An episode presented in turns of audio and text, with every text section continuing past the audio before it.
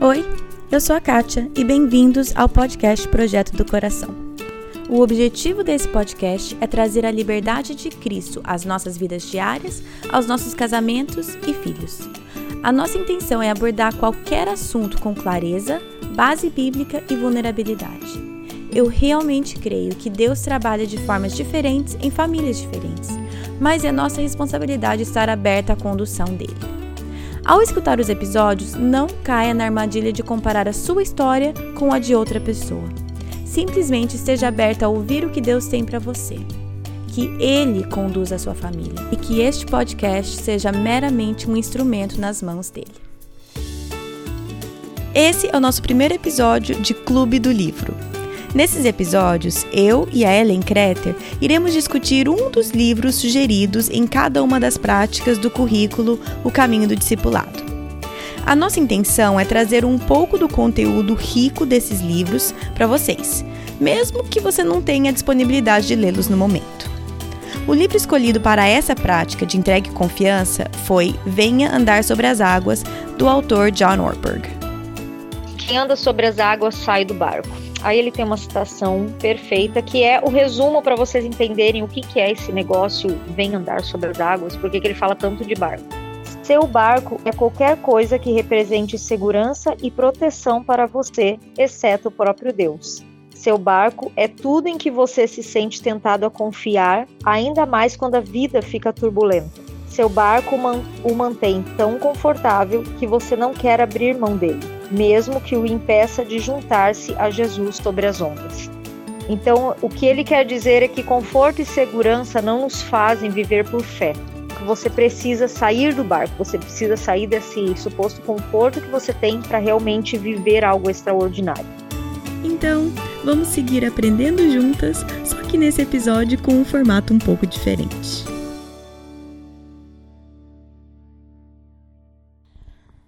Hoje é o nosso primeiro episódio do Clube do Livro. A gente não sabia exatamente o que chamar. quem que você, quem será que está aqui comigo? Quem está aqui? É a doida do livro. A doida do livro, é a Ellen Kreter. Para quem segue ela nas redes sociais, você sabe que ela, além de amar ler.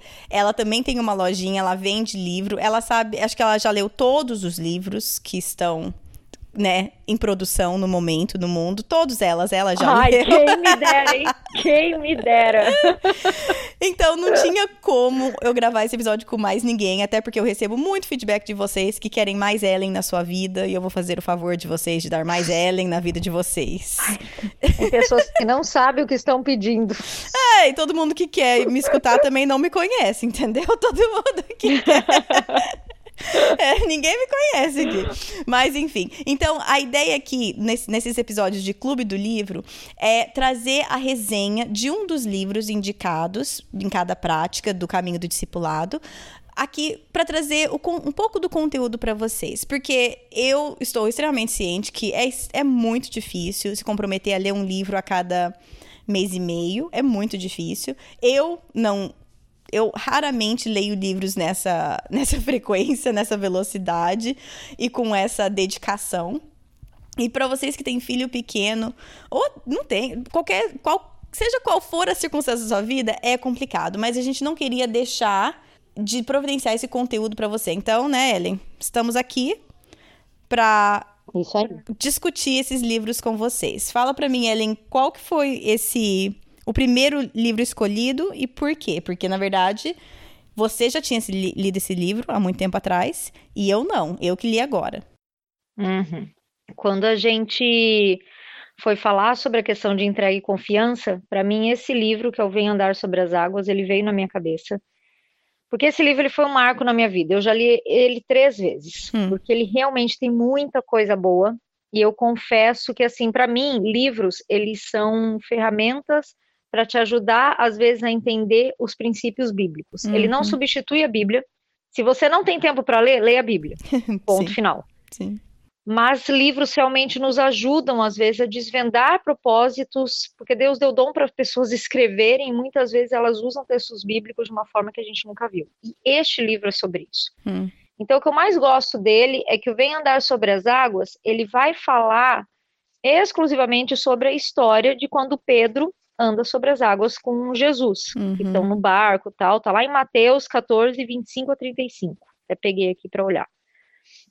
E ele só pegou esse texto e ele descreve o livro todo. Mas tem tanta lição preciosa que se você que está ouvindo puder anotar algumas frases de efeito, puder anotar algumas coisas que vão te dar essa esse norte sobre essa questão da entrega e da confiança, você já vai ser muito beneficiado, porque esse livro é muito, muito bom. Sim, né? Então a gente tá até, né? Eu e a Ellen, a gente tava conversando por WhatsApp, até pensando como que nós vamos fazer esse episódio durar menos de duas horas. Porque tem muito conteúdo. Realmente tem muito conteúdo. Então, né, a gente vai se. Nós vamos nos conter, né? A gente Ellen? vai se esforçar. A gente vai se esforçar. Talvez role uma edição assim mais, mais punk no final. Ou talvez vocês vão ter que Né? escutar três horas de episódio. Não sei, você vai ver. Vamos ver o que, que vai sair. E deixa eu falar uma coisa que eu não tinha planejado falar, mas deixa eu falar uma coisa. E eu nem confessei pra Ellen ainda. Ellen, eu não terminei o livro. não consegui terminar o livro. Feio isso.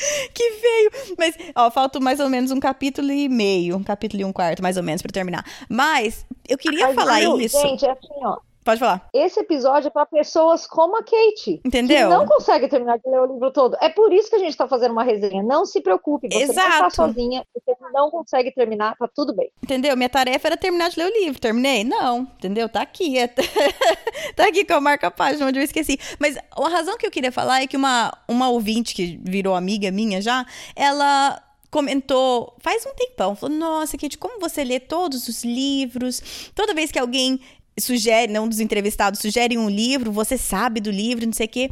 Posso, deixa, eu- deixa eu esclarecer a vida aqui um pouquinho. É, às vezes eu já li o livro, às vezes eu reconheço o título do livro, às vezes eu já ouvi falar daquele livro, às vezes eu ouvi uma resenha daquele livro, Às- ah, mas o que geralmente acontece, muitas vezes eu li os primeiros três ou quatro capítulos, porque eu tenho esse péssimo hábito de achar, comprar um livro, achar o máximo, ler um pouco, achar fenomenal e na minha cabeça eu achar que eu já li ele inteiro. Entendeu? Então, é, eu quero deixar isso claro, que toda vez que você escuta que eu concordo com alguém na indicação de um livro, eu falo, aham, eu falo, nossa, esse livro é demais. Às vezes eu realmente li ele completo e sei falar dele.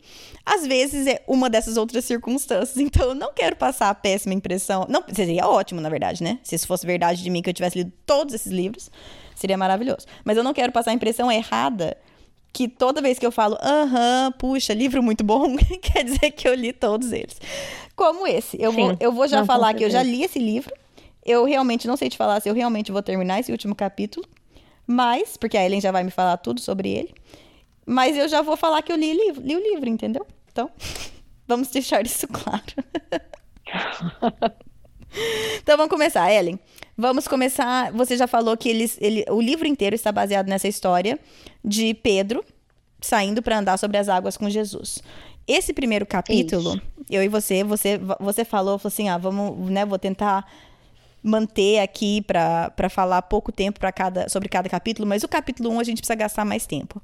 Vamos gastar um pouco de tempo aqui no capítulo 1, Ellen. É, é que o, o capítulo 1, ele é a base para o livro todo. Na verdade, é como se ele fizesse um resumo de tudo que ele vai falar em Uhum. alguns pontos do capítulo 1, e depois, nos outros capítulos, ele vai destrinchar um pouquinho mais isso. Então, a gente Uhum. vai demorar um pouquinho mais nesse 1, e os outros a gente consegue passar um pouco mais rápido. Isso. Mas a forma que eu dividi aqui é que no capítulo 1, conforme ele vai falando sobre a história de Pedro, ele vai dando algumas frases para explicar o que, que cada fase desse, dessa história toda de andar sobre as águas teve o impacto na vida dos discípulos. Uhum. Então, por exemplo, ele começa falando da questão da presença de Deus. Então, quem anda sobre as águas reconhece a presença de Deus. Hum. E eu acho interessante que ele já mostra de cara que existe um padrão quando Deus usa coisas extraordinárias para lidar com pessoas. Moisés viu uma sarça ardente, Elias viu terremoto, vento forte, Uhum. e Pedro andou sobre as águas. Deus fez algo extraordinário para chamar essas pessoas. Hum. E cada uma delas sentiu medo. Mas toda vez que a pessoa disse sim, através do poder de Deus, a pessoa fez algo extraordinário. Sim. Então é muito legal ver essa questão de que quando eu me disponho a sair da minha zona de conforto, a presença de Deus se torna muito mais próxima. Hum. Sim. É, nessa parte eu acho muito. Ele, ele, cita um outro autor aqui, o Dale Brunner. Ele fala que, de acordo com as, com as escrituras sagradas, o limite humano é o lugar mais frequente do encontro com Deus. Que é isso que você está falando, né? Uhum. Eu achei muito legal essa citação que né, ele citou outro autor aqui.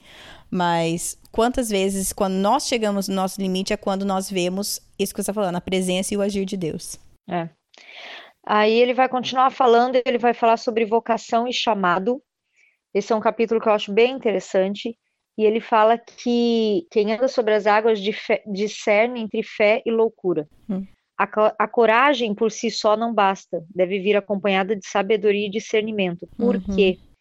Porque com Deus a coisa não é na forma louca. Pedro não saiu assim, Jesus estou indo e já saiu, já foi correndo de qualquer jeito. Sim. Ele pediu para Jesus para encontrar com ele, ele esperou a resposta de Jesus. Uhum. Então assim, não é o nosso chamado para seguir a Cristo, ele não deve ser uma coisa feita na base da loucura, apesar de ele exigir fé.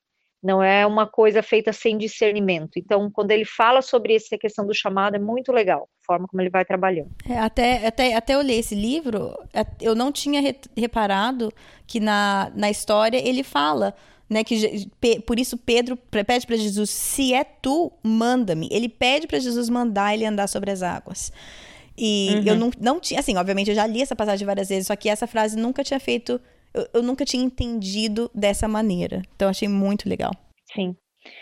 Outro ponto é quem sai, quem anda sobre as águas sai do barco. Hum. Aí ele tem uma citação perfeita que é o resumo para vocês entenderem o que, que é esse negócio uhum. vem andar sobre as águas, porque que ele fala tanto de barco. Seu barco é qualquer coisa que represente segurança e proteção para você, exceto o próprio Deus. Seu barco é tudo em que você se sente tentado a confiar ainda mais quando a vida fica turbulenta. Seu barco o mantém tão confortável que você não quer abrir mão dele, mesmo que o impeça de juntar-se a Jesus sobre as ondas. Então, o que ele quer dizer é que conforto e segurança não nos fazem viver por fé. Então, que você precisa sair do barco, você precisa sair desse suposto conforto que você tem para realmente viver algo extraordinário. Hum. E aí, logo abaixo que você, dessa, desse parágrafo que você leu, ele falou assim: quer saber qual é o seu barco? O seu medo lhe dirá. Essa me pegou.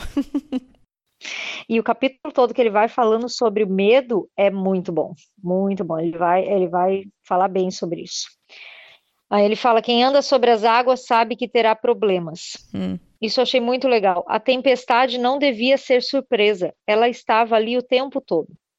Ah, e lembrando que esses homens eram pescadores. Enfrentar a tempestade era uma coisa comum, realmente. O foco de Pedro era que mudou.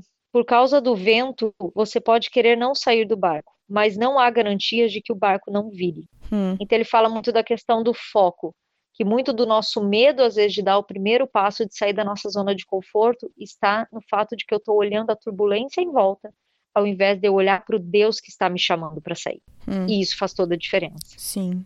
Com, continuando ali, ele fala: quem anda sobre a água aceita o medo como um preço de crescimento. Ele vai falar: o medo nunca irá embora, porque toda vez que eu quiser crescer, terei que aceitar desafios novos hum. e andar em terreno novo. Hum. Isso sempre dará medo. O medo controlado depende de quem eu confio. E daí ele vai falar mais para frente nesse questão do medo que a questão é, o medo nunca vai embora da nossa vida. Sempre você vai ter medo de alguma coisa. Hum. A questão é em quem você confia. Sim. Se você confia na sua própria habilidade ou no seu conforto, nas coisas que você já conhece, o medo vai ser maior. Quando você confia em Deus, isso aplaca um pouco o medo. Hum. A gente fala mais para frente um pouquinho. Sim. Indo adiante, quem anda sobre as águas sabe administrar o fracasso. Gente, essa do fracasso para mim é demais. Sim. Porque daí ele vai falando sobre a questão: será que Pedro fracassou quando ele afundou? Será que realmente foi isso? Aí ele fala uma frase que, para vocês terem ideia, eu imprimi e coloquei na contracapa do meu celular para eu ler ela todo dia. Hum. Porque fala assim: o fracasso não é um acontecimento, mas o julgamento que se faz de determinado acontecimento. O fracasso não é algo que nos acontece, nem um rótulo que prendemos as coisas, é um modo de pensar o resultado final de nossos atos. Hum. Isso é, fracasso não é o que você fez. Fracasso é como você reage quando a coisa dá errado. Sim. Fracasso não é eu não conseguir. Fracasso é como eu reajo diante do fato de que eu posso desistir ou persistir. Sim. Isso é toda a diferença. E daí ele continua falando algo que eu nunca tinha reparado até ler esse livro. Hum. Que ele fala: Na verdade, eu sou da seguinte opinião. Havia 11 fracassados bem maiores sentados naquele barco. Hum. Os 11 que ficaram no barco fracassaram em silêncio, em segredo. Ninguém percebeu e ninguém viu, por isso ninguém criticou. Hum. Só Pedro conheceu a vergonha de fracassar em público. Todavia, somente Pedro conheceu outras duas coisas: a glória de andar sobre as águas e o que significa tentar o que lhe seria impossível sozinho, Hum. Para então experimentar a euforia de reconhecer o poder de Deus para fazê-lo. Fantástico. Sim. E aí logo abaixo também fala só Pedro conheceu a glória de ser erguido por Jesus em um momento desesperador. É fantástico. Exatamente. Fantástico porque é o que acontece com a vida, né? Muitas vezes quando você fracassa numa coisa grande e que te dá vergonha, muitos ao seu redor vão olhar e vão falar assim: "Nossa, olha lá, e tal, fracassou, não sei o quê". Mas no fundo você foi o único que tentou. Talvez todo mundo deveria ter tentado aquilo e não Sim. tentou, né? Sim, Então- é, tem um episódio que eu gravei com a minha irmã falando sobre a importância do fracasso Isso, e como a gente, a gente tem muito medo disso, né? É, e a gente passa esse medo de fracassar para os nossos filhos também. E aí a última frase Sim. dessa sessãozinha do livro que você estava falando, né, que o pior fracasso não é afundar nas águas. O pior fracasso é nunca sair do barco. Eu grifei essa, Exatamente. essa frase com todas, todas as minhas canetas grifaram essa frase, porque é, né, se a gente vai pensar em fracasso, são os 11 fraca- fracassados lá no barco que não que não puderam experimentar a glória de Jesus naquele momento, né? Sim. Hum. E a grande questão é o que te faz crescer é a forma como você reage a esse fracasso, não é o fracasso em si. Sim, exatamente. Então, isso tem vários exemplos que poderia dar. Mais para frente eu já vou dar alguns também que fala dessa questão, mas é Uhum. fantástica essa frase dele. Continuando aqui, ele vai falar: quem anda sobre as águas aprende a esperar no Senhor e estabelece uma conexão profunda com Deus. E ele Uhum. vai falar muito sobre a questão do esperar. Daí ele comenta aqui que tem a ver um pouquinho com a questão do medo também. Ele fala assim: somos propensos a buscar um mundo de conforto. Tentamos construir vidas administráveis com um Hum. mínimo de segurança e previsibilidade Hum, de forma a manter a ilusão de termos tudo sob controle. Então Deus passa por nós e transtorna tudo. O chamado para sair do barco implica crise, oportunidade, fracasso muitas vezes, medo outras tantas, sofrimento de vez em quando e sempre uma tarefa grande demais para nós. hum. Mas não existe outro modo de desenvolver a fé e nos tornarmos parceiros de Deus. Achei mu- muito legal porque ele fala que, na verdade, a gente constrói o nosso mundo em torno do nosso barco, dando uma falsa ilusão de controle. E é Sim. isso. Sim, Você vai vivendo a sua vida, você esquece que, na verdade, é Deus que está no controle de tudo. E você quer as coisas que aconteçam para ontem, você não tem mais paciência para esperar. sim. É, bom, o bom desse, desse primeiro capítulo, eu gostei do jeito que você também deixou bem claro aqui, dá mais ou menos uma, uma pincelada no livro inteiro, para ter uma ideia da visão geral do autor quando ele, né, do que, que ele queria passar pra gente. Então a gente vai entrar um pouquinho em cada um desses capítulos. E o capítulo 2, eu adoro a, a tradução no português, os bananos do barco. É. Os, on, os 11 Muito bom, fracassados. Isso, exatamente. Ai, no ai. capítulo 2, ele entra mais nessa questão de falar dos discípulos que ficaram no barco, né? E os Uhum. motivos que levaram eles a fazer isso. Então, ele já fala uma frase logo no início ali que ele está descrevendo, que ele fala assim, que os 11 discípulos, eles deram mais importância à segurança do que ao crescimento. Sim. E Pedro não. Pensa você num barco, uma tempestade gigantesca, uma pessoa vindo que eles acham que é um fantasma. Então, assim, era muito mais seguro ficar no barco. Sim. Apesar do barco poder virar, racionalmente é muito mais seguro. Então, esses 11 deram mais importância para isso. E ele mostra isso com a nossa vida. É quando a gente não faz as coisas esperando que algo aconteça.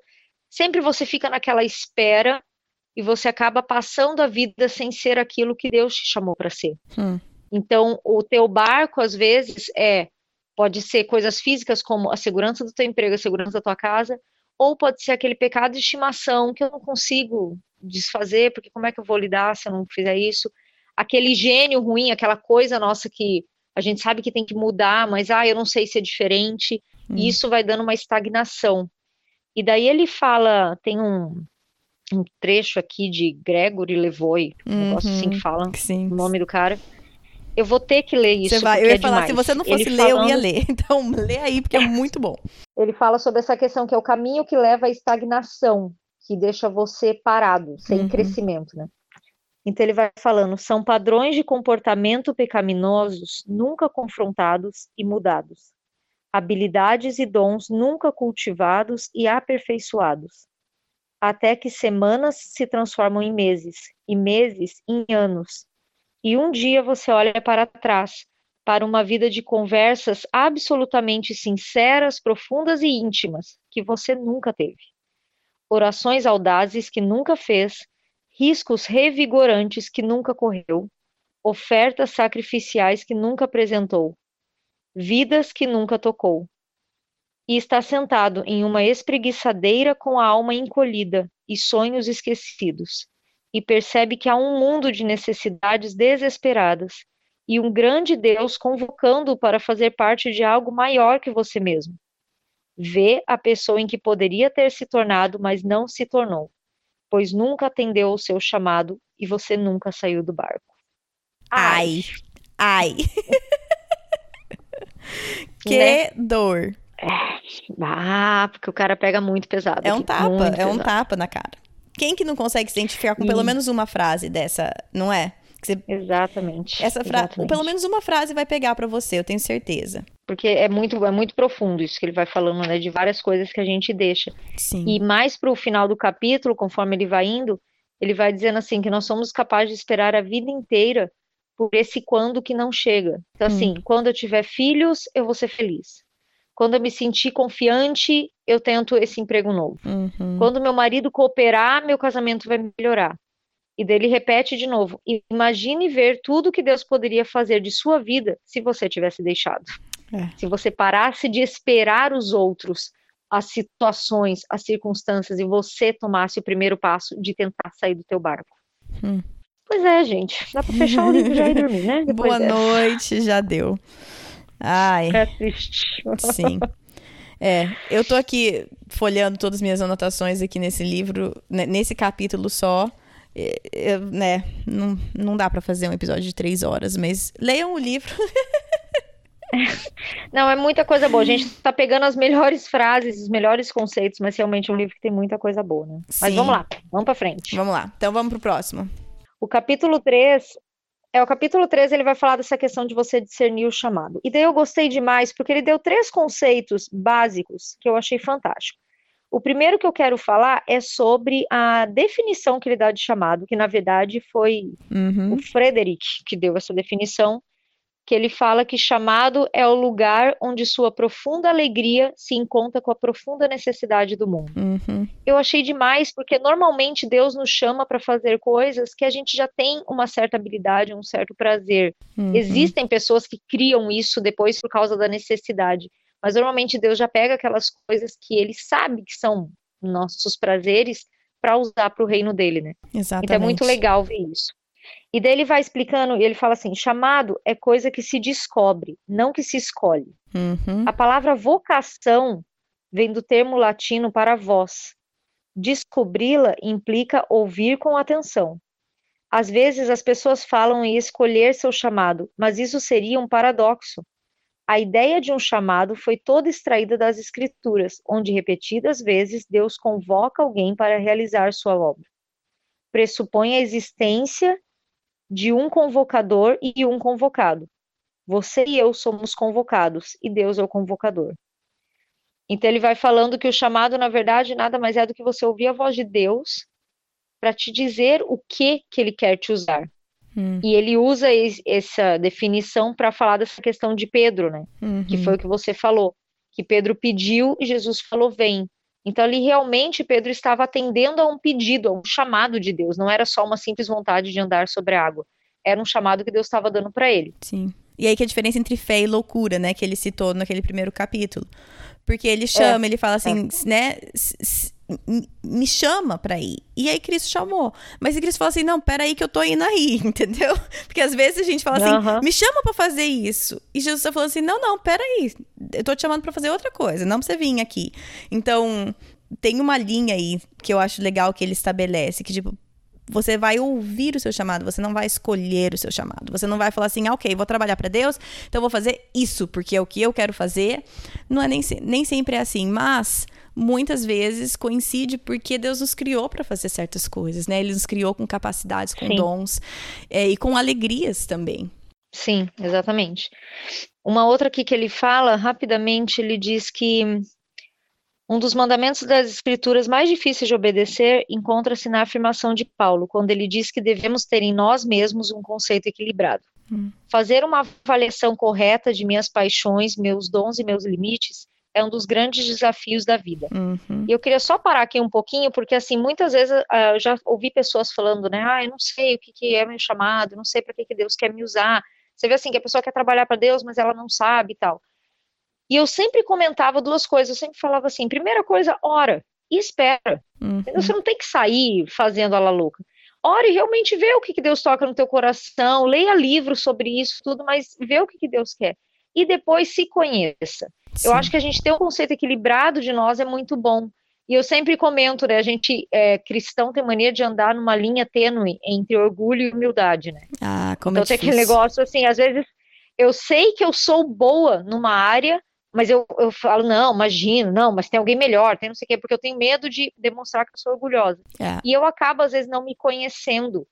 Então eu sempre falo assim, gente, Deus nos deu dons. Se você é boa numa área, você é boa numa área. Use isso para Deus e admita que você é boa naquilo. Hum. Não no sentido de achar que eu sou melhor que todos, mas eu não preciso ficar me rebaixando e me esco é, escondendo de fazer algo que eu sei que eu vou fazer bem. Sim. Porque vai ter áreas que eu não sou boa e não adianta eu querer tentar. E daí a gente cai em dois erros. Cai no erro daquele que sempre se esconde de não e não usa os dons que Deus deu, uhum. ou cai no erro daquele que bate o pé de querer fazer uma coisa que Deus não deu. Uhum. E aí tem N exemplos. Já vi gente que quer cantar, mas a pessoa nasceu desafinada. Minha filha, conforme-se. Vai fazer outra coisa. Mas não adianta, entendeu? Não, e bate pé com isso, bate pé com isso. Em compensação, por exemplo, eu sou uma pessoa zero à esquerda com trabalhos manuais. Eu sou péssima. Até para cortar uma linha reta eu tenho dificuldade. Então, assim, não adianta eu querer fazer altas coisas manual quando tem outros que vão fazer melhor. Sim. Em compensação, eu tenho uma tendência muito natural para fazer teatro. Então é isso que Deus quer que eu faça. Uhum. Então saber ter uma visão equilibrada de si mesmo e ouvir a voz de Deus vai te ajudar a entender o que é o seu chamado. E o mais legal de tudo que eu acho desse capítulo é quando ele fala sobre carreira profissional versus chamado. Uhum. Porque ele vai dizer assim: que primeiro, chamado é uma coisa que Deus te dá e isso independe da tua carreira. Sim. Tua carreira você vai ter, você vai trabalhar para ter o seu sustento. O chamado é aquilo que Deus te dá para você usar para o ministério dele, para ganhar almas para ele. Sim. E dele fala assim: as escrituras estão cheias de pessoas escravizadas, capturadas e exiladas lançadas na prisão. A trajetória profissional dessa gente não parecia promissora. Mesmo assim, cumpriram seu chamado de maneira extraordinária. O faraó tinha uma carreira profissional. Moisés, um chamado. Hum, Potifar sim. tinha uma carreira profissional. José, um chamado. Amã tinha uma carreira profissional. Esther, um chamado. Uhum. Acabe tinha uma carreira. Elias, um chamado. Pilatos tinha uma carreira profissional, Jesus um chamado. Hum. Acho fantástico. Sim. Porque isso me prova que não tem a ver com o meu trabalho, tem a ver com a paixão que eu faço aquilo. José continuou sendo excelente mesmo sendo escravo. Sim. Moisés continuou sendo obediente mesmo tendo que fazer algo que ele não era é, nato dele, porque ele era gago. Então, quando a gente vai vendo essas coisas, você vê que chamada é uma questão de atender a voz de Deus e obedecer, e Deus vai capacitar. Sim. Não tem a ver com eu ser especialista naquela área. Né? É. E eu acho que muitas vezes essa, né, temos é, eu, pelo menos, já, já tive bastante dificuldade com isso, de qual é o meu chamado, o que, que Deus quer que eu faça com a minha vida. E sempre parece aquela coisa muito, até fora do meu alcance, né? O que, que é? Como se fosse. Ah, não sei, algo assim que, que, fosse ser uma coisa para o resto da minha vida. É, é. E na verdade é uhum. é supernatural, porque é Cristo que me dá o dom. Mas, é, aí uma vez eu ouvi explicado, eu não vou lembrar, acho que foi numa pregação, que todos nós temos o mesmo chamado, que é servir a Cristo e amar a Deus de todo o nosso coração. Né? Em relação a chamado, nós somos chamados a amar a Deus de todo o nosso corpo, alma, espírito, tudo. Esse é o nosso chamado. A nossa tarefa, Deus nos dá tarefas diferentes em, às vezes, épocas diferentes, mas todas elas podem. Fases, né? Exatamente. Mas muitas vezes elas têm muita coisa em comum, justo pelos talentos que Deus nos deu. E então, quando eu pensei assim, quando escutei essa mensagem, eu acho que eu tava com um bebezinho novo em casa, não sei qual dos três, mas eu lembro pensando, você não está desperdiçando nenhum chamado seu, entre aspas, em agora ficar em casa com esses bebezinhos. Essa é a sua tarefa no momento. O seu chamado é amar a Deus de todo o teu coração. A tua tarefa no momento é servir a Deus servindo a, esses, a essas crianças. E esse era o meu, o, o, o meu, a minha tarefa naquele momento. O chamado é o mesmo. Às vezes é. Deus vai mudando a tarefa, né? Então, eu lembro quando eu escutei isso, teve um, um alívio para mim, porque ok, se eu estou seguindo meu chamado, que é amar a Deus de todo o coração e amar aos meus próximos, aos próximos com o amor de Deus, a tarefa pode ir mudando, mas o chamado não muda, né? Não, e principalmente essa questão das fases, né? Igual você mesmo brinca que eu sou a doida do livro, e tem muita gente que fala: "Meu Deus, queria ser que nem você, que lê um livro por mês", tal. Só que eu olho e falo assim: "Gente, eu estou fazendo isso esse ano. Hum. Eu passei 11 anos da minha vida, e principalmente quando meus filhos eram pequenos, que a minha mais velha tem 11, quando meus filhos eram pequenos, vou te falar, aquilo que você já disse, eu nem lia rótulo de shampoo, porque não dava tempo. Então, Senão assim, você dorme eu no chuveiro. passei muito, eu passei muito tempo sem ler nada, ou lendo um livro no ano é. e achando que já foi uma grande vitória. Sim. Fases. Uhum, as fases, fases passam e Deus vai mudando também essas tarefas de acordo com as fases e de acordo com a necessidade. Hoje você tem uma necessidade dentro da tua casa. Talvez daqui a pouco seus filhos cresceram, já estão mais independentes, vai surgir uma necessidade maior na igreja. Sim. Vai surgir uma necessidade maior no teu bairro. Uhum. E é uhum. onde você vai servir, né? Você tem que. Por isso que ele diz que chamada e vocação é ouvir a voz. Sim. Porque não é você que decide, é essa voz que decide. Sim. É essa voz que convoca. Você só obedece. Sim. Então, se você está escutando e pensando, tipo, ah, ela vai falar de chamado de novo e eu não sei qual que é o meu chamado, e é que estresse, eu oro e oro e Deus não me fala. É, o teu chamado é amar a Deus e servir a Deus. E ouça para ver que, que, como que Deus pode te usar. Ponto. Ponto, né? Agora, olhe ao seu redor. Tudo isso que a Ellen estava falando aqui do livro. Conheça a sua matéria-prima, que é o que ele fala, né? Saiba quem você é, quem você não é, quais talentos Deus te deu e quais ele deu para outra pessoa, né? Que também faz parte. E te entenda é, quem exatamente. Deus te criou para ser. Olhe a necessidade do mundo e veja onde uma coisa encontra a outra onde os seus dons e talentos encontram uma área do mundo que está precisando receber esses seus dons e talentos. Às vezes é uma coisa que ninguém nunca vai saber, como você convidando alguém para vir tomar um café na tua casa. Às vezes é uma coisa bem maior, mais visível. É, eu escutei um podcast, eu até compartilhei lá no Instagram um tempo atrás, do irmãos.com. Ah, sim. Era uma entrevista com Ziel Machado. Agora eu não vou lembrar o nome do, do episódio, mas depois eu posto aqui na, né, no site. Mas uma frase que me pegou, ele falou assim: nós não somos chamados à importância, nós somos chamados à obediência. E isso ficou uhum. comigo, ficou comigo. Porque, né, num mundo que a gente está falando sobre ser relevante, sobre não sei o que, não sei o que lá, eh, nós não somos chamados à relevância, nós não somos chamados à é. importância, é. nós somos chamados à obediência. E ponto. E se for, se for encaixar isso nesse, nesse, nessa parte do livro, você é chamado à obediência. É. É isso. É isso. É isso, pronto. Então, próximo. Vamos andando. Capítulo 4. Próximo, ele vai falar sobre a questão da fé, o andar sobre as águas, realmente, uhum. né? E esse é muito legal porque ele vai dizer assim que se você pretende experimentar uma maior medida do poder de Deus na sua vida, isso implica em passar pelo princípio do primeiro passo. Uhum. Em geral, tudo começa com um ato de fé, confiar em Deus o suficiente para dar um passo de obediência. Você precisa molhar os pés para o milagre acontecer. E daí nessa questão de fé, ele vai falando sobre isso, né, ter mais fé, e eu gostei do que ele fala, que ele diz assim: "Não tente ter mais fé. Apenas procure conhecer Deus melhor. Como Deus é fiel, quanto mais você o conhecer, mais você confiará nele. Automaticamente sua fé aumentou." Hum. Então é muito legal essa relação que ele faz.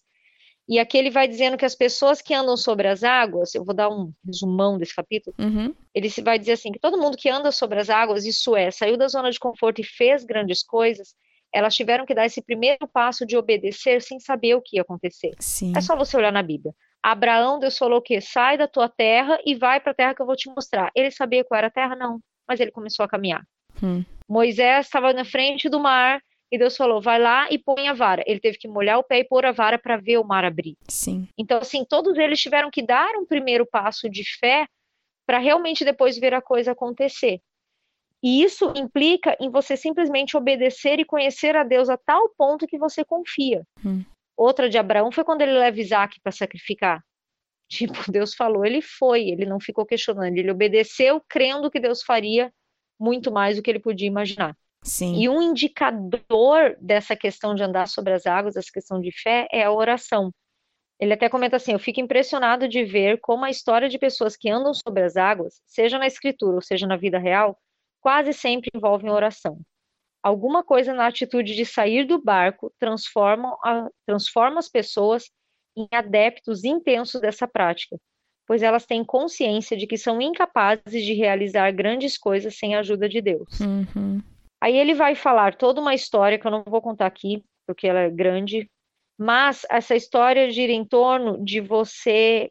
Ele dá um desafio para você dar esse primeiro passo, que é o desafio dos seis meses. Acho esse desafio bem legal. A história é fantástica.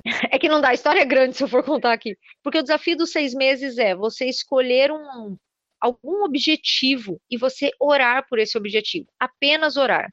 Por seis meses, todos os dias. E esperar ver o que Deus faz. Então a história é sobre isso. Um cara lança um desafio para o outro, esse cara começa a orar, e o que acontece na vida dele depois de seis meses é algo extraordinário. Sim. Mas a questão é você dar o passo de fé.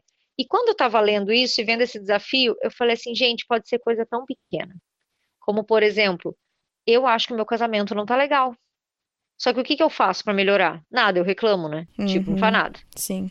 Então, faça o desafio dos seis meses. Ore todos os dias pelo seu casamento. E ele, inclusive, diz assim: você vai só orar e você não vai começar a fazer um monte de coisa. Você vai esperar as portas se escancararem. A gente vai deixar Deus fazer. Uhum. Então, é orar por seis meses e só ficar atento numa coisa que você fala assim: opa, eu estava orando por isso, opa, eu estava não sei o quê. Uhum. E ver o que Deus vai fazer.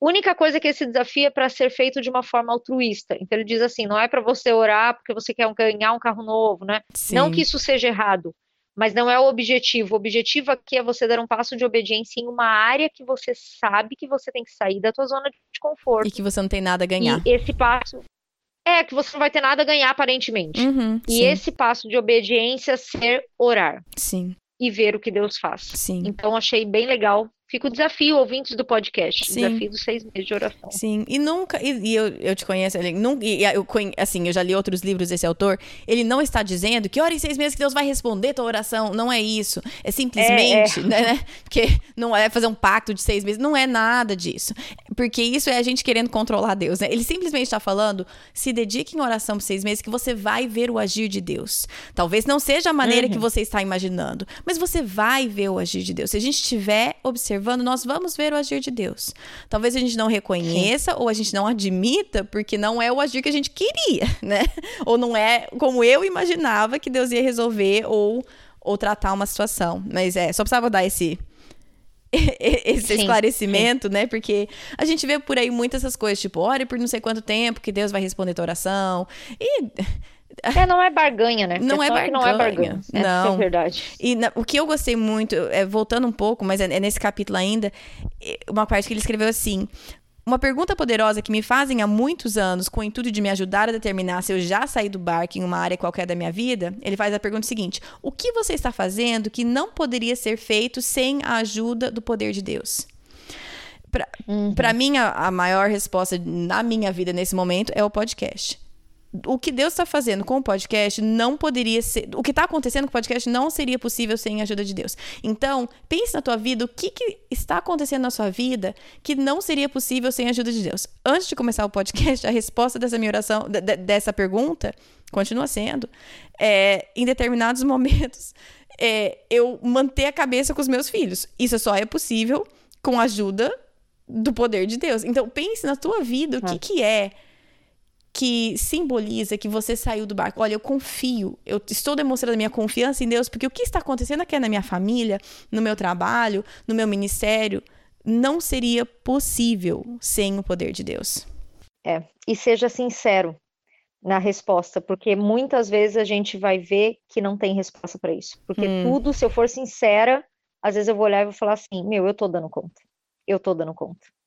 E daí a gente se dá conta de como a gente acha que está controlando a vida, entendeu? Enquanto estamos então é bom no nosso... a gente ser sincera com isso. É, enquanto eu tô no meu conforto, é, eu tô dando conta. Exatamente. Então, realmente, fazer essa pergunta e ser sincera na resposta te ajuda a ver assim, poxa, eu tô tentando sair do barco da minha zona de conforto, ou eu tô muito estagnado. Uhum. Eu uhum. muito no controle, e esse, porque controle é conforto. Sim. Então, quando tá tudo muito no controle, desconfia que você já que parou de andar pela fé, né? É. Exatamente. Não quer dizer que tudo tem que estar um caos quando a gente está confiando em Deus, mas é exatamente não, isso que você claro. falou. Aquela diferença, né, entre loucura e fé. Exatamente, exatamente. Não precisa estar, tá, né, não é aquela que tá com a, com a, vida de perna pro ar, nossa, essa confia demais em Deus, que a vida tá um desastre. acho, que, acho que não é assim que a gente mede as coisas, mas tudo bem. É, ai, ai. Então vamos, capítulo 5, que essa me pegou também, acho que quase todos os capítulos me pegaram, que é quando você repara no vento, quando Pedro para e repara no vento ao seu redor e começa a afundar. É, aí ele vai usar muito o exemplo de José nesse capítulo para falar sobre as circunstâncias externas, né? Hum. E está é, escrito que reparar no vento depende da sua perspectiva desistir é sempre mais fácil do que persistir. Uhum. E dele dá alguns exemplos. Por exemplo, ele fala que José, apesar de ter sido preso de forma completamente injusta, né? Injusta. né? Uhum. Apesar de estar na condição de escravo, ele deu duro para agradar tanto ao seu senhor quanto a Deus. Uhum. Daniel, no exílio, assumiu o controle de sua alimentação. Pedro e os outros apóstolos recusaram-se a aceitar uma ordem de silêncio imposta sobre a pregação do evangelho. Paulo e Silas assumiram o controle de sua vida cantando. E daí é muito legal porque ele vai dizer que o vento, né, as tempestades da vida, elas sempre vão acontecer. A grande uhum. questão é que perspectiva você toma diante disso. Uhum. Esses exemplos bíblicos, a vida estava um caos, mas quando a tua perspectiva se volta para Deus, e para igual tentar fazer o melhor diante daquilo, é aí que você consegue andar sobre as águas mesmo e não afundar por causa do vento. Exatamente. E eu gosto muito de uma frase que ele fala, que ele diz assim: "O Senhor não poupou José de ser preso, assim como ele não costuma poupar muito seus filhos, mas Deus estava com ele, assim como está com você." Hum. Eu acho que uma lição que nós precisamos aprender de vez é que estar com Cristo não quer dizer não ter sofrimento. Hum porque a gente relaciona muito as coisas. Eu sou uma pessoa abençoada, se minha família tá bem, meu filho também, tá todo mundo com saúde, eu tenho carro, tenho casa. E, gente, não é isso, entendeu? Sim. Deus, aliás, não nos poupa, e muitas vezes não nos poupa porque ele sabe que é no sofrimento que a gente procura ele mais. Infelizmente, nós somos assim. Sim. E é esses ventos, essas tempestades que vão criar uma resiliência de verdade em nós. E, e, como pais, como nós podemos aprender com essa paternidade de Deus também. Deus raramente poupa os Exatamente. filhos dele. E nós, né, a nossa geração aqui de mães, de pais, a gente está poupando os nossos filhos de tudo. E o que nós estamos fazendo uhum. é nós uhum. estamos deixando, deixando nossos filhos aleijados emocionalmente, espiritualmente. Então, né, obviamente, é. vamos, nós vamos cuidar dos nossos filhos, mas Deus raramente poupa os filhos dele e, e tem uma, uma razão por isso. Tem uma parte aqui que ele fala sobre um sobrevivente dos campos de nazismo. Uhum, a resiliência, né? E eu gostei muito é, quando ele vai falar sobre resiliência. Ele fala assim: Nós que vivemos em campos de concentração, lembramos-nos dos homens que passavam de barraca em barraca confortando as pessoas, dando-lhes seu último pedaço de pão. Pode ter sido pouco em quantidade, mas são a prova suficiente de que o homem pode ser privado de tudo, menos de uma coisa: a última das liberdades do ser humano, a possibilidade de optar por uma atitude e escolher um modo de agir, quaisquer que sejam as circunstâncias. Hum. O modo pelo qual o homem aceita seu destino e todo o sofrimento que o acompanha, o modo como ele toma sua cruz, lhe proporciona oportunidade mais que suficiente mesmo nas circunstâncias mais difíceis, de acrescentar um sentido mais profundo à própria vida. Hum. A grande questão volta a ser: não é a circunstância, é como eu reajo a ela. Sim. Então não é o tamanho do vento, é como eu reajo a ele, como eu uso isso para um benefício e para dar um sentido maior para a vida de alguma forma. Isso Sim. realmente vai criar resiliência, né? Exatamente. Exatamente. Como cada um reage às circunstâncias, né? É, é o segredo de tudo, na verdade. vai lá, o capítulo 6 ele vai falar sobre o medo. Ai, ai. Eu não sei quantos já ouviram isso, mas a Bíblia tem 366 vezes falando não temas de alguma forma, né? Eu não sabia Dizem disso. Eu não, não sabia, sabia? disso. Quando eu li esse livro, eu falei, não, É demais, né? mentira. E não é assim que está escrito não temas, mas formas de falar não temas, não tenha medo, Seja não se forte. exaspere, dá mim. 366 vezes. É. E é legal porque quer dizer que Deus falou não temas uma vez a cada dia do ano, inclusive o ano bissexto. Eu achei demais isso. 366. Eu não sabia disso, eu achei Eu não sei se é demais. uma não sei se é uma pura coincidência, mas é muito legal pensar sobre isso. né? É muito legal. Ele diz que acho que Deus diz tanto não tenha medo, diz com tanta frequência, porque o medo é o motivo número um pelo qual os seres humanos são tentados a evitar fazer aquilo que ele pede. Uhum. Alguém tem dúvida que essa afirmação é verdade? Ai, não, A né? maioria das coisas que Deus nos pede, a gente não faz porque a gente tem medo, né? Seja, vai, peça perdão pro teu marido, se humilha. Eu tenho medo, porque depois ele vai achar que eu vou ter que fazer isso sempre, eu não quero. E seja, seja, vai lá e fala pro teu vizinho que não é convertido, fala do amor de Jesus. E eu também tenho medo de pa- pagar mico, de passar vergonha. Então, assim, medo realmente é um problema na nossa vida. É. E é Paralisante. claro que ele escreve, ele escreve algo sobre o medo aqui que eu acho que é bem interessante. Ele fala assim: se o medo só acontece quando de fato é necessário, quando você está prestes a ser atropelado por um caminhão ou perseguido por um maníaco assassino, Uhum. não teríamos com que nos preocupar. O problema é que, para a maioria de nós, o medo surge quando não pode ajudar em nada Sim. e sem que ninguém o tenha convidado. Pode estar relacionado a coisas que, na verdade, não me ameaçam e pode deixar paralisado em vez de me fazer agir. É. Ele fala que o medo passa de esporádico a habitual. Quando isso acontece, deixamos de estar preocupados para sermos preocupados. Sim, essa eu. A preocupação é uma forma especial de medo. Uhum. A distinção tradicional diz que o medo é provocado por fontes externas, ao passo que a preocupação ou ansiedade é produzida no interior. Sim. No entanto, ambas originam as mesmas reações físicas. Agora, gente, olha essa frase. A preocupação é o medo que desfez as malas e assinou um longo contrato de locação. Ela nunca vai embora por decisão própria, tem que ser despejada. É boa demais essa parte. É boa demais. É muito boa. É porque no, né, no começo desse capítulo ele fala da minha, tipo, de coisas que eu estudei sobre como que o medo, as reações químicas no cérebro e como que isso, né, to, to- todo, toda a biologia por trás do medo. Mas aí Uhum. ele fala, né, se, se medo fosse só isso, igual você falou, tava bom, né, porque salvava a gente de ser atropelado, mas não é. E eu gostei Exatamente. essa frase eu achei demais. Quando. Lê de novo aí que eu não, tô, não, tô- não achei a página aqui. Quando o medo desfaz as malas. É, se- a preocupação, a que ele preocupação, fala que a isso. preocupação é o medo que desfez as Isso, malas isso. e falou, vou ficar aqui. Vou ficar aqui. achei ótimo. Achei ótimo. E eu, assim, no geral, eu não sou uma pessoa extremamente preocupada, mas foi só eu ter filho que isso mudou, né? Como, como a preocupação. eh, Antes eu ia falar assim, ixi, sou tranquila, não me preocupo com nada. Mas o como isso denuncia a minha falta de confiança em Deus. Essa minha preocupação que se instalou, esse meu medo que desfez as malas aqui no meu coração, a hora que eu segurei aquele nenê. Porque É. eu resolvi, né, na minha cabeça, alguma coisa mudou e eu achei que a minha preocupação ia salvar a vida dele. Exatamente.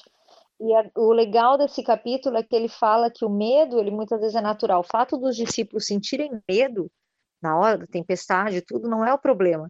O problema é o medo tomar conta de tal forma que o Deus que criou a natureza estava na frente deles e eles continuavam com medo, entendeu? Exatamente. É Pedro estar andando sobre as águas com Jesus e ele olhar para a onda e sentir mais para onda, olhar para a tempestade e sentir mais medo daquilo do Uhum. que focar em Deus, né? É, Então, e é isso que a gente faz. É realmente isso que a gente faz quando a gente se apega ao medo e deixa ele se tornar uma preocupação e a gente adota ele, né? é, E o restante do capítulo ele vai falando das coisas que o medo nos faz perder. Então, sim. medo nos faz perder a alegria, a intimidade com os outros e por aí vai, que são vários podcasts e pregações e livros já Hum. ditos sobre isso. né? Sim, sim. É, o que, eu achei uma frase que o medo lhe custará o seu destino. Ele é um preço alto demais a ser Uhum. pago. E isso me, me pegou. Eu falei, é verdade. Porque o medo pode, muitas vezes, impossibilitar que eu seja quem Deus me criou para ser em todos os aspectos da minha vida. E isso é, É. um preço alto demais para ser pago, né? Preço alto demais, realmente. Até porque a gente está com Deus que criou todo o destino, né? Então você Sim. não precisa perder o seu norte por causa de medo, né? Exatamente. Então vamos. Ah, no próximo ele vai falar sobre a sensação de afundar. E aí é o capítulo que eu estava falando que ele diz sobre fracasso. Uhum, E eu gostei muito porque ele usa, para esse capítulo, ele usa o exemplo de cavernas. Ele vai falar sobre Davi e Elias, Davi que se escondeu na caverna para quando ele estava fugindo de Saul. E a uhum, maioria dos salmos de Davi surgiram dentro de uma caverna. E vai falar sobre Elias quando ele foge da mulher de Acabe, a Jezabel, uhum. e se esconde também numa caverna porque ele estava com medo e tal. E ambos nesses dois casos, né, desses personagens, foi essa sensação de fracasso, Sim. né? O que que, por que que eu tô aqui? O que que tá acontecendo? Um fracasso misturado com uma depressão. Então ele vai falar desses dois exemplos. Daí ele diz assim, que é na caverna que Deus realiza alguma de suas melhores obras, moldando e dando forma à vida humana. Às vezes, quando todos os suportes e muletas da vida lhe são arrancados e você vê que só lhe restou Deus, descobre que Deus é o bastante. Hum. Às vezes, quando seus piores medos relacionados à incapacidade são confirmados e não lhe sobra lugar, você experimenta o alívio de saber que está tudo bem, não há problema em ser incapaz, Hum. pois Deus quer que o seu poder flua por meio da sua fraqueza. Hum. A caverna é lugar de encontro com Deus, pois ele cria suas melhores obras nas cavernas. Sim. E aí que é o presente que é o fracasso, né? O presente que é o fracasso de trazer isso que Deus é o suficiente. Quando aquilo que você mais É. temia acontece e Deus está ali, aí que está o, o, o presente que Deus tem pra gente no meio do fracasso, né? Exatamente. Até porque o, ele comenta aqui, ó, tentar e fracassar, aprender com o fracasso e Uhum. tentar de novo funciona muito melhor do que esperar pela perfeição. Hum, E na verdade, a gente tem medo de fracassar porque a gente quer ser perfeito, sim. né? Eu tenho medo de começar alguma coisa porque eu tenho medo de fracassar naquela coisa e não ser perfeito e o que Sim. que vão dizer depois. E o legal é que no capítulo todo, quando ele vai falando sobre Davi, sobre Elias, na verdade ele vai mostrando que o fracasso ganha mesmo quando você desiste. Uhum, Enquanto você não desistiu daquilo que Deus te deu como uma convicção, você não está fracassando, sim. você está aprendendo. Eu amo aquela história de Thomas Edison, né, que inventou a Aham. luz elétrica, Aham, que todo mundo deve conhecer, mas que, sei lá, o cara fracassou quase duas mil vezes e estava na vez, mil, novecentas e não sei quantas, uhum. perguntaram para ele, meu, por que que tu continua fazendo isso, né? Porque tu já fracassou mil, novecentas e não sei quantas vezes. E daí ele responde, não, na verdade eu aprendi mil novecentas e tantas vezes a como não fazer uma lâmpada. Exatamente. Então é essa perspectiva, né, de que o fracasso está me ensinando a aprender, ele está tá me fazendo crescer, ele não é um fim em si, a não ser que eu desista. Sim, Aí ele se tornou um fim em si. exatamente. E daí, como eu não tive crescimento naquilo, eu fico estagnada e normalmente isso vai me assombrar por muito tempo, vamos ser sinceros, né? Sim. E aí, eu- ele sempre, todo- nesse livro sempre tem, tipo, algumas perguntas no final para discussão, para reflexão. E essa, o número 2 daqui, eu queria ler em voz alta desse capítulo, no final do capítulo 7, que fala assim: qual você consideraria a sua reação mais comum ao fracasso? Vergonha, medo, maior determinação, não encarar os fatos, culpar outra pessoa ou outros. Isso eu acho sempre muito importante a gente olhar, porque uma das coisas que, que, que nós temos maior dificuldade é encarar o nosso próprio, no- nosso próprio fracasso. E o que a gente faz com muita frequência é arrumar desculpa e, né, ai, ou, ou ter essas reações mais eh, que, que não trazem crescimento. Então, essa seria talvez uma uhum. coisa que eu desafiaria vocês a pensarem, orarem a respeito e, e realmente seja sincera com você mesmo e com Deus. Como que você reage ao fracasso? E veja, veja o que, que Deus quer te ensinar com isso, né? E só para um outro adeno é que assim, muitas vezes a gente também fracassa porque a gente está aqui, pelo menos no Brasil, a gente fala, a gente está dando murro em ponta de faca. Hum. Você está insistindo numa coisa que talvez não seja. Entendi. E ele, faz, ele fala aqui que o fracasso nos proporciona uma chance valiosa de aprender, mas temos que estar dispostos a fazermos perguntas corajosas. Então ele põe algumas. Será que eu estou perseguindo o sonho certo? Sim. Aquilo que persigo é coerente com o chamado de Deus para minha vida? Eu trabalho para cumprir o propósito para o que Deus me criou ou para satisfazer minha necessidade de parecer importante? Hum. Porque às vezes eu acho que é muito tênue também a linha entre persistir e teimosia. Sim. Às vezes você está insistindo e persistindo numa coisa que é uma teimosia tua. Hum, exatamente. Que todo mundo mostrou, que todos os conselhos já mostraram que está errado que você vê que não é coerente com aquilo que Deus queria para tua vida, mas Sim. você quer. Hum. Você quer muito. Excelente E daí você fica assim, ah, porque eu só fracasso, só fracasso. Bom, talvez, talvez esse fracasso seja realmente Deus te livrando. Sim. Então, às vezes a gente tem que pensar, por que, que eu tô fracassando tanto nisso, entendeu? Será que é para eu não conseguir? E eu vou ser bem sincera. Dar um testemunho bem rápido aqui, mas eu tenho carteira de motorista dois anos atrás. E eu tinha tentado tirar carteira 10 anos atrás. Hum. E eu fracassei vergonhosamente na primeira vez. E eu passei 10 anos sem querer tirar carteira de motorista, pensando que talvez isso não era para mim. Hum. Por quê? Porque eu tava com medo de fracassar de novo. Essa que era a verdade. Eu tinha medo de fazer tudo de novo, Sim. rodar na prova de novo e passar por aquela sensação de não consigo dirigir de novo. Hum.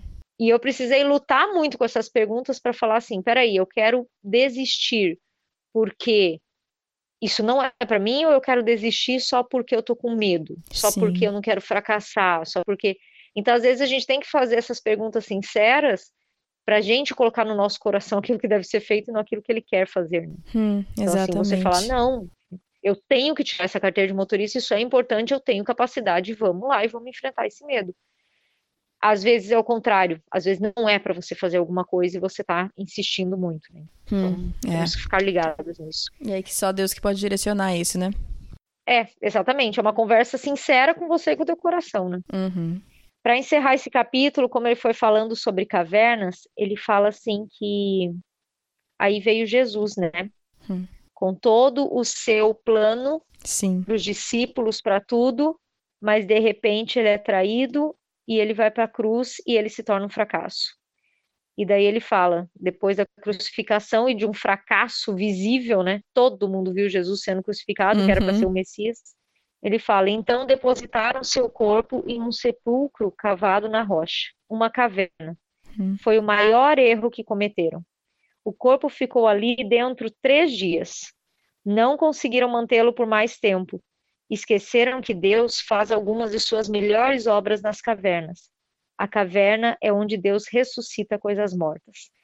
Miga, aí você fecha o livro e bate palma, né? Porque o cara, essa frase, Deus faz, ressuscita coisas mortas nas cavernas. Eu achei demais, Arrepia, porque né? eu pensei, e, e assim, para mim não é o meu caso, mas eu sei que é o caso de muita gente, que talvez você tá numa depressão no fundo da caverna. Uhum. E para você a vida já acabou. Sim. E isso me dá uma esperança, falando, Deus na caverna ressuscita coisas mortas. Sim. Se o teu sonho tá morto, se a tua vida tá morta, se o teu casamento tá morto, se a tua educação de filhos tá morta. Se você tá na caverna, é ali que Deus vai ressuscitar essas coisas. Uhum. O que ele precisa é da tua entrega. Ele precisa que você dê o primeiro passo de fé, tudo que ele falou no livro, ele precisa que você ponha o pé na água. Então, assim, é incrível essa frase. É Sim. incrível. Sim. É Muito demais. bom. Nossa, o cara arrasou, arrasou nessa sacada dele. então vamos para o capítulo 8. O capítulo 8 é ficção dos olhos em Jesus. Eu gosto muito como ele começa, que ele fala assim: a esperança tirou Pedro do barco, a confiança o sustentou, o medo o afundou. Tudo girou em torno de sua concentração no Salvador ou na tempestade. E esse capítulo vai falar dessa questão de você manter o foco, né? Uhum. Aí ele diz: quando voltamos a atenção mais para a natureza assustadora da tempestade, que a presença impressionante de Deus é sinal de que estamos encrencados. Resumindo, aquilo que a gente já tinha falado, né? Você ou olha para as circunstâncias ou olha para Deus e isso vai ditar onde que está fixo o teu olho e isso vai ditar onde que está o teu foco. Sim. A coisa que eu mais gostei nesse capítulo é o exemplo que ele dá sobre você criar símbolos que te lembrem de manter os olhos em Jesus. Uhum. Ele dá um, ele dá um desafio para você criar símbolos para você lembrar de manter o teu foco em Jesus. Então ele comenta, por exemplo, que no escritório dele ele tem um quadro com versículo bíblico, ele tem uma pedra, uma pedra bonita assim desse tipo semi-preciosa, Uhum. que um amigo dele deu escrito uma qualidade que o amigo vê nele. E ele diz assim: Eu até nem acho que eu tenho essa qualidade, mas é uma coisa que me ajuda a olhar e falar: Deus me ajuda a manter isso. Ele comenta de ter enfeites que lembrem do céu, algo pessoal que faz sentido para você. Eu achei Uhum. isso legal, porque, por exemplo, aqui em casa, por causa das crianças, eu tenho muito essa coisa de espalhar versículo bíblico para tudo para ajudar eles a decorar. Uhum. Mas eu fiquei pensando, nossa, como isso realmente ajuda você a fixar os olhos em Jesus. Sim. Porque na, na correria da vida, se você tem coisas visíveis, a gente é muito apegado àquilo que é visível, né? Sim. O ser humano tem isso. Então, se você vê coisas visíveis, você não esquece. É que nem foto de família. Eu moro longe da minha família toda. Se eu não tenho fotos, meus filhos não sabem quem são Sim. os tios, quem não é, porque eles vêm uma vez no ano. Então, essas coisas visíveis ajudam a manter a memória. E com Jesus a gente deveria fazer isso, essa questão de que eu não estou nessa terra, eu sou, eu estou passando por aqui, meu, minha pátria é no céu, que Cristo é que controla a minha vida. Ter algum, então o desafio dele é esse: acha algum símbolo que seja pessoal para ti, seja um versículo na parede, ou seja algo que só você vai entender, não tem problema, Sim. mas que você tenha aquilo visível e isso vai te ajudar a manter esse foco. É, exatamente. E, a gente pode olhar para o Antigo Testamento, né? Que Jesus fala assim: levanta um altar aqui para lembrar do que eu Hum. fiz aqui. Lem- levante Vários, um né? altar aqui do que para vocês lembrarem do que eu fiz aqui. E, e nós precisamos desses, desses lembretes visuais, né? Levantar um altar, modo de se dizer, para lembrar da confi né, de como Deus tem sido fiel e que nós podemos confiar, nós podemos pisar para fora do barco, porque vez após vez as nossas vidas, Deus já nos mostrou que Ele é confiável, né? Sim, sim. O outro ele vai falar sobre aprendendo a esperar. Uhum. Gostei muito porque ele fala que Jesus não acalmou de cara a tempestade, ele fez os discípulos esperarem. Eu nunca tinha parado para pensar nisso, porque realmente Jesus foi caminhando sobre o mar na tempestade. Ele poderia lá quando ele estava na margem parar a tempestade e caminhar na água bem sossegado. Podia ter calmado antes, Mas né? não. É, ele fez os discípulos realmente esperarem por aquilo, né? E ele fala que esperar é a tarefa mais difícil da esperança. E dele vai falando que o que Deus faz em nós enquanto esperamos é tão importante quanto aquilo pelo qual esperamos. É por isso que Deus Hum. nos faz esperar coisas. Sim, Esperar é, por essência, algo que só o humilde pode fazer. Quando esperamos por alguma coisa, reconhecemos que não estamos no controle. Hum. Por isso que tem que ter humildade, né? Se eu reconheço que eu não tenho controle, triste isso. por isso que esperar em fila é tão difícil. fila Exatamente. de trânsito, fila de banco, que a gente tem zero controle. Ai, como é difícil. Mas eu, assim, eu falo dando risada, mas é porque é, é uma coisa realmente, demonstra o nosso coração, né? Que no- sempre desejo de, confi de, de controle. E, e até nessas coisas pequenas, tipo fila de mercado, trânsito, fila de banco, É. a gente já.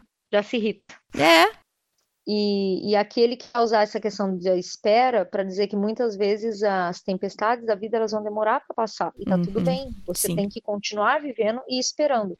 E enquanto você espera e o mundo está frenético, você tem que aprender a ouvir a voz de Deus no meio disso. E daí ele tem uma sacada também que eu achei demais, que ele fala que ele leu, estava lendo sobre essa questão dos discípulos, né, que estavam ali, e ele falou assim: "Então me ocorreu uma coisa. Há uma experiência pela qual Jesus nunca passou. Ele conheceu praticamente todas as emoções humanas: tristeza, alegria, dor. Sentiu-se cansado, com raiva, cheio de esperança. Mas tem uma coisa que ele não experimentou: nunca ficou fora de si, Hum. nunca entrou em pânico. Hum. Naquele momento, percebi que Deus jamais se desespera. Às vezes, as pessoas falam sobre reconhecer a voz de Deus quando ele lhes fala.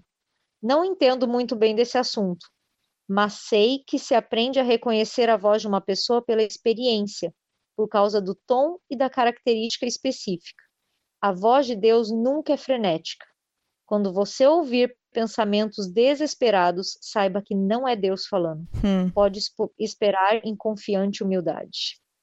muito bom. Muito bom. Muito bom. Muito bom porque quando nós estamos nessa turbulência da vida, a tendência é muitas vozes passarem por nossa mente e nosso coração, mil coisas dizendo que você tem que fazer e você não sabe que direção tomar. E lembra, é que nem Elias, Deus não estava no vento, no trovão, no terremoto, Deus estava na brisa. Hum. Então é muito legal ver isso, né? Que uma forma de eu conseguir me centrar e conseguir pensar o que que é a voz de Deus nesse momento é pensar assim, a voz de Deus não é frenética. Hum. Se é frenética, é a minha voz, é a minha vontade, é o meu coração falando. Sim, eu agora eu não vou lembrar que dia que é, mas naquele devocional que eu sempre leio, que eu sempre falo tudo para ele do Oswald Chambers, tem um dia que eu li que ficou comigo, é, e eu não vou lembrar nem exatamente o que que é, mas alguma parte que ele tá falando assim que o povo de Deus são os estáveis. Eles são os que não estão perdendo a cabeça, enquanto todo o resto tá, igual você falou assim, fora de si.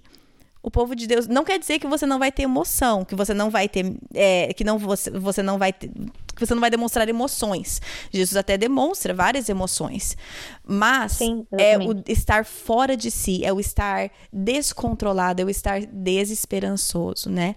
E É. quando estava lendo e falando isso, me lembrou muito na verdade, nós não, nós não temos esse testemunho com o mundo, mas eu gostaria de ter, eu gostaria de ser tão parecida com Jesus que eu nunca dou ouvido a mim mesma e aos meus pensamentos frenéticos e eu nunca perco o controle porque eu nunca perco a esperança em Deus, né? É isso, eu gostaria que É. isso fosse verdade de mim.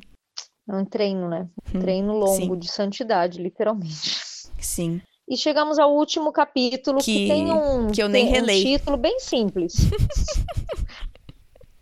O título é Que Tamanho é Seu Deus? É só essa pergunta. Ai, eu já não preciso nem ler o capítulo, porque até porque eu não li o capítulo pra te falar que não é o grande o suficiente. Ele começa já com uma, uma frase de Blazer Pascal que eu tenho na minha casa escrito, que fala assim: Senhor, ajude-me a fazer coisas grandes como se fossem pequenas, já que as faço pelo teu poder, Hum. e coisas pequenas como se fossem grandes, já que as faço em teu nome. Hum. Eu gosto muito dessa frase. Lê de novo. Senhor, ajude-me a fazer coisas grandes como se fossem pequenas, já que as faço pelo teu poder. Hum. E coisas pequenas como se fossem grandes, já que as faço em teu nome. Ah, vou colocar isso aqui na minha casa, na minha testa. Essa frase é muito boa porque ela me ajuda a lembrar de Colossenses 3:23, que fala que tudo que eu que fizer, faça de todo o coração como para o Senhor e não para homens. Uhum. Então, se eu estou coordenando um podcast, que é uma coisa grande, eu faço como se ela fosse pequena, porque é no poder de Deus, não é no Sim. meu. Sim. Agora, quando eu estou cozinhando arroz e feijão pela milionésima vez na minha casa, que é uma coisa pequena, eu faço ela com uma excelência enorme, porque eu estou fazendo para Deus. Hum. Então, essa frase é muito boa, muito boa. Ela deixa a perspectiva super boa. Uhum. Esse capítulo eu vou falar pouco e vou ler mais os trechos, porque os trechos falam por si. A grande questão desse capítulo é: você só vai andar sobre as águas se você tiver um Deus que você confia, grande o suficiente para te sustentar. Sim. A base é essa. E dele vai falando assim: vivemos em estado constante de medo e ansiedade, pois tudo depende de nós. Nosso humor é governado pelas circunstâncias. Vivemos em um universo que nos deixa vulneráveis demais.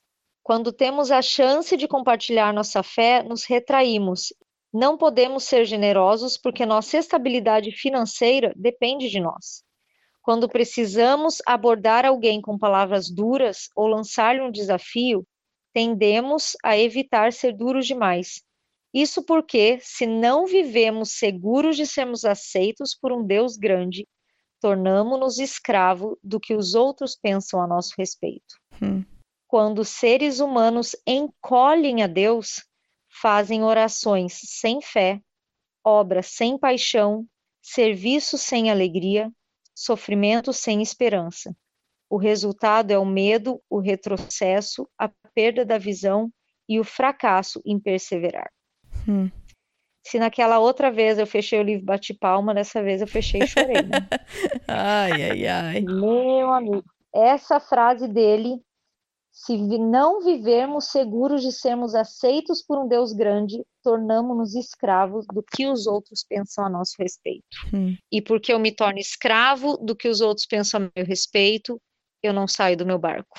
Hum. Eu não encaro o fracasso, eu não encaro o medo. E daí você vai retrocedendo tudo que ele falou do livro, acaba caindo em temor de homens, né? Sim. E daí ele vai falando da necessidade da gente enxergar esse Deus grande e que a forma mais fácil é a gente adorar.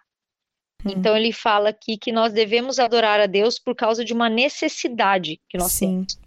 E daí ele fala: por que que eu tenho que adorar? Eu tenho que adorar porque sem isso posso esquecer que há um grande Deus ao meu lado e passar a viver com medo. Tenho que adorar porque sem isso posso esquecer de seu chamado e começar a viver em um espírito de preocupação exclusivo comigo mesmo.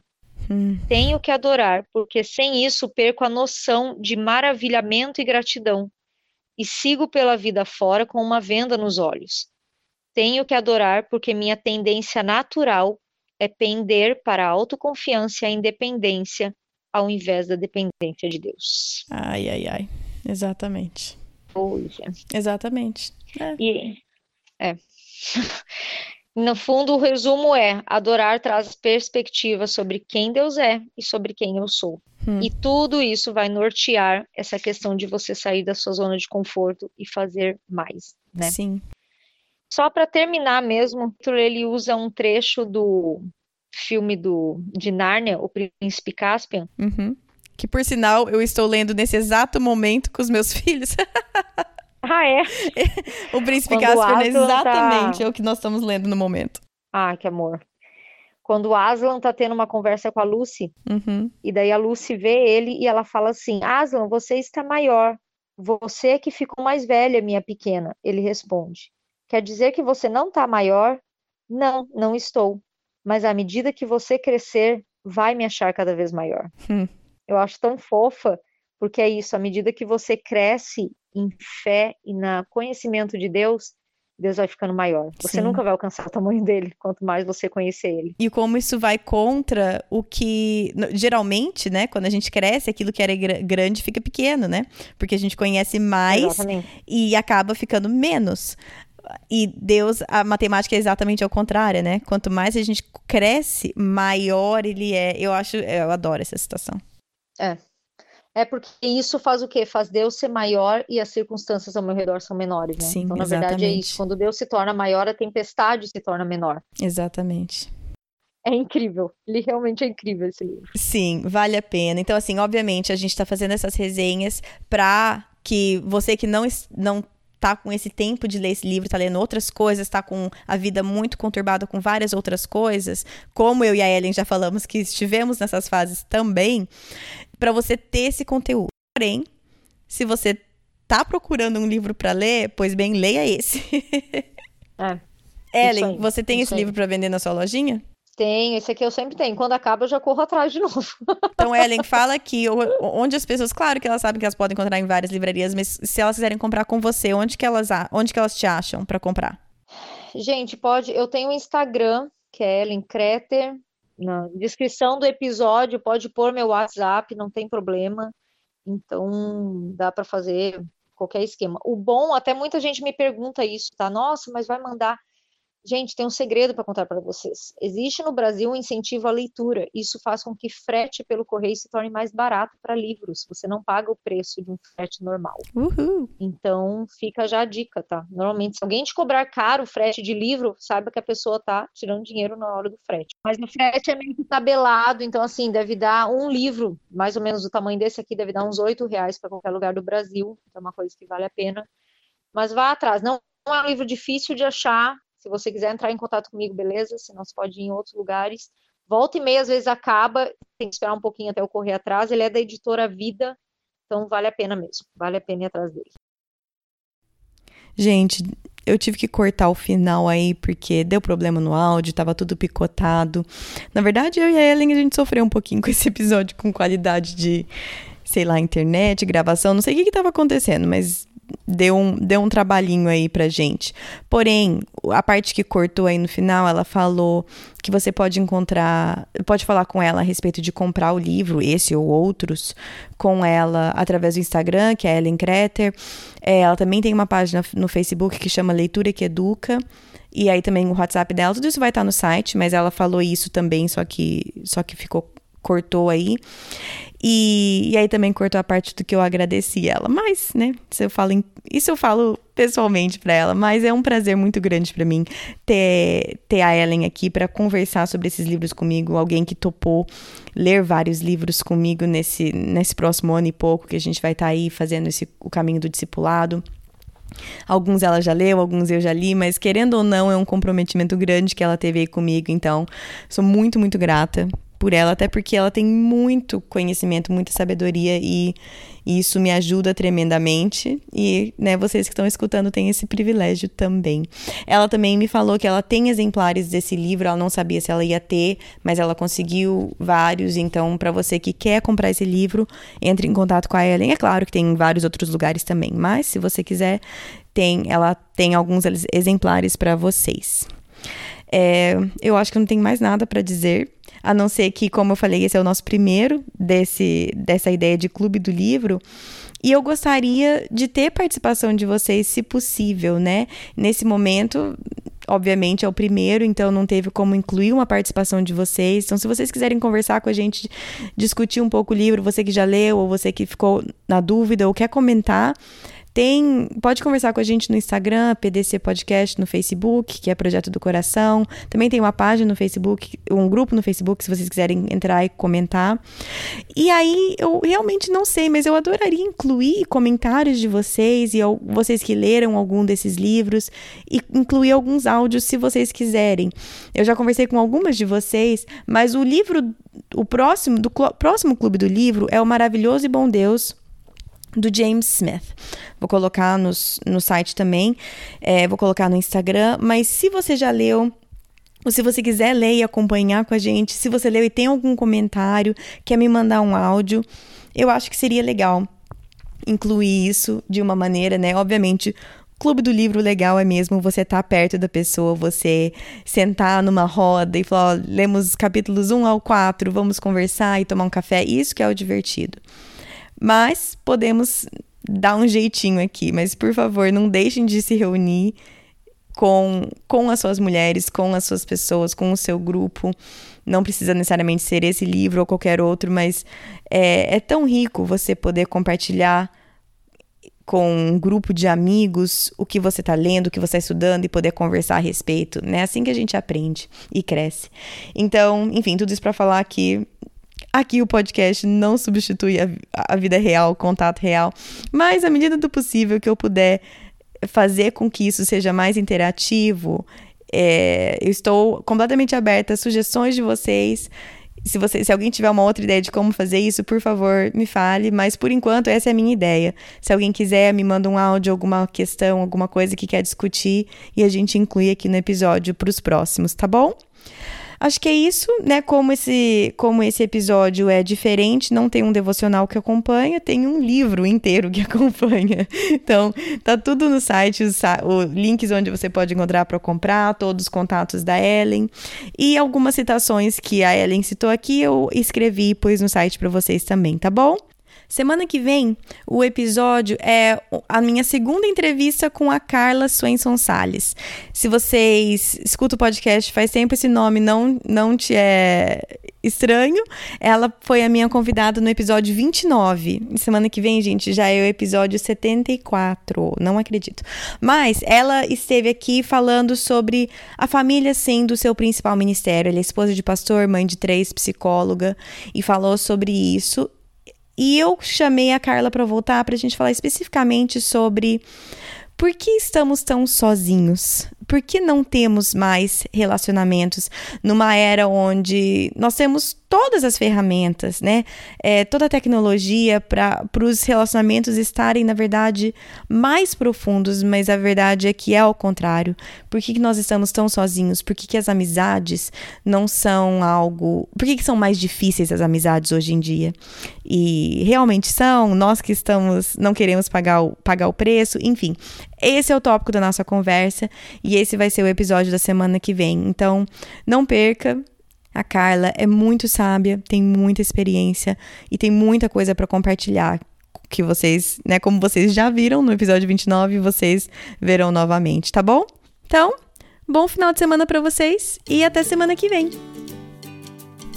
Na Bíblia, em Miqueias 5:5, está escrito que ele será a sua paz.